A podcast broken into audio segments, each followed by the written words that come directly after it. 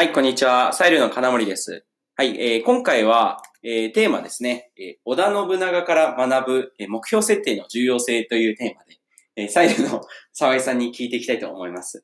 はい、それでは自己紹介お願いします。株式会社サイルでマーケティングコンサルタントやってます。沢井です。よろしくお願いします。はい、沢井さん結構日本史が好きで、まあ、このテーマについて話したいということで。はい、話したいです。わかりました。じゃあ、はい早速なんですけど、質問ですね。えっと、織田信長から目標設定の重要性を学べるって、つまりどういうことですか？はい。あのーまあ、織田信長って、ほぼ、あ本能寺の変で、うんうんうん。えー、明智光秀に撃たれてるんですけれども、はいまあ、その時点でほぼほぼもう天下取れるうん。状態になってたんですね。はいはいはい。死ぬ前までは。そうですね。うん。まあ、まあ、もしあのまま本能寺の変なければ、間違いなく織田信長は天下統一できていたとはい。いうところなんですけれども、じゃあ、そもそもなんで彼がうん。天下統一、まあ、直前まで行けたかとうん。いうところなんですが、なんでだと思いますか？なんでか。えー、まあ、すごい平凡な答え言うと、はいあの人がカリスマだったからみたいはいはいはい。ブー。残念でした。な。なんですか？で、まあ、答え、まあ我々は歴史の答え知ってるんであれなんですけど、はい結局彼は最初から天下を取ろうと思ってう、ん。すべ、ての行動を天下統一に向けてるんうん。ですよね。なるほど。まあ、尾張の大名だったんですけれども、うん今でいう愛知県。の大名だったんですが、まあ、あそこの本当にまだ一国しかうん。治めてない状態にもかかわらず、うん。すでにあの時点で、まあおそらく彼は天下統一を狙って、うん。すべて動いていたんじゃないかなるほどいう。ふうに、うん。うんえっと、言われています。視座が高いですね。そうですね。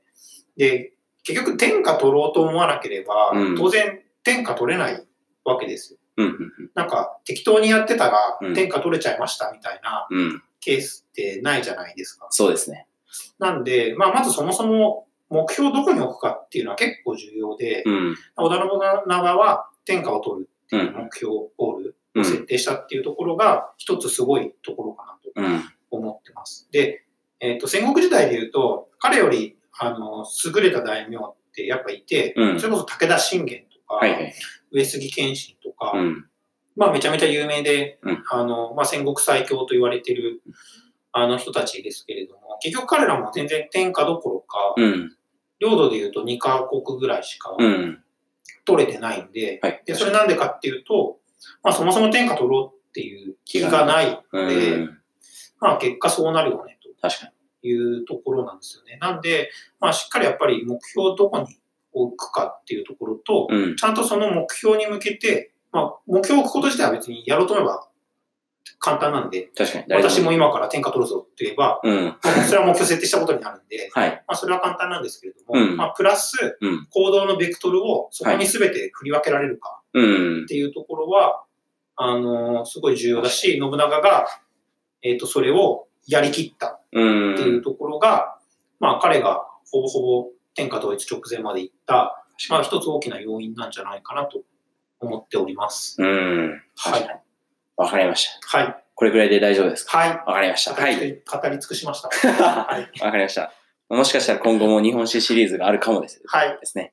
はい。ということで、えー今回短いですが、えー織田信長から学ぶ目標設定の重要性について、えーお話を聞きました。はい。面白かったらフォローとかお願いします。